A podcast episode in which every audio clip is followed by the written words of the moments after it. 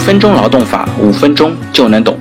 大家好，今天开始呢，我将分几期的节目，用三十个问题来帮助大家彻底搞懂带薪年休假。而我这边介绍的关于带薪年休假的所有的内容呢，都是只介绍国家规定的一个标准，企业呢自然可以在国家的标准之上，根据实际的情况提高企业的相应标准。所以大家如果问到，如果你们公司相应的要求或者是福利会比国家的标准要高，那我只能说恭喜你，你进了一家不错的公司。那后面这三十个问题呢，都是关于国家规定的最低的一个标准。如果低于这样的标准呢，相应的关于年休假的操作就有可能会被认定成不合法。好，那我们先来看一下第一个问题啊，就是哪些职工可以享受年休假？因为根据《企业职工带薪年休假实施办法》，它第二条就规定，在中华人民共和国境内的企业、民办非企业单位有雇工的个体工商户和与其建立劳动关系的职工适用本办法。可见呢，可以享受带薪年休假的职工必须是与单位建立劳动关系的人员。所以说，退休返聘的人员呢，不属于年休假的对象。另外呢，实践当中呢，对于非全日制劳动关系也可以不给予带薪年休假，也就是说，小时工一般是没有带薪年假的。那第二个问题呢，是职工在什么情况下可以享受休假？职工呢，如果连续工作一年以上的享受年休假，在这边呢，指的连续一年以上，既包括劳动者在本单位的工作时间，也包括在以前单位的工作时间。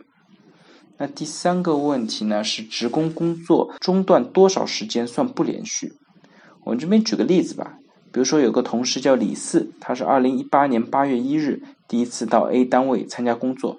工作了七个月之后呢，到二零一九年的二月份离职，二零一九年三月十五号呢又到 B 单位去工作，那么呢，到二零一九年七月三十一日，李四到底算工作满一年了吗？这边呢就涉及到劳动者中断多少时间算不连续。对于这个呢，国家没有统一的规定，有些地方呢对这个有专门的规定。比如说重庆就有一个专门的规定，职工连续工作满十二个月以上，可以在同一单位或者不同单位，但是其中在同一单位或者不同单位的工作时间不得间隔超过一个月以上，超过的其连续工作时间需要重新计算。在同一个或者不同单位连续工作满十二个月，职工才有资格享受年休假。享受年休假的天数呢，按照累计的工作时间来确定。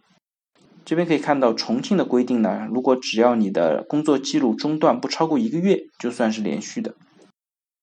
那第四个问题呢，是职工每个年度里边可以享受多少天的带薪年休假？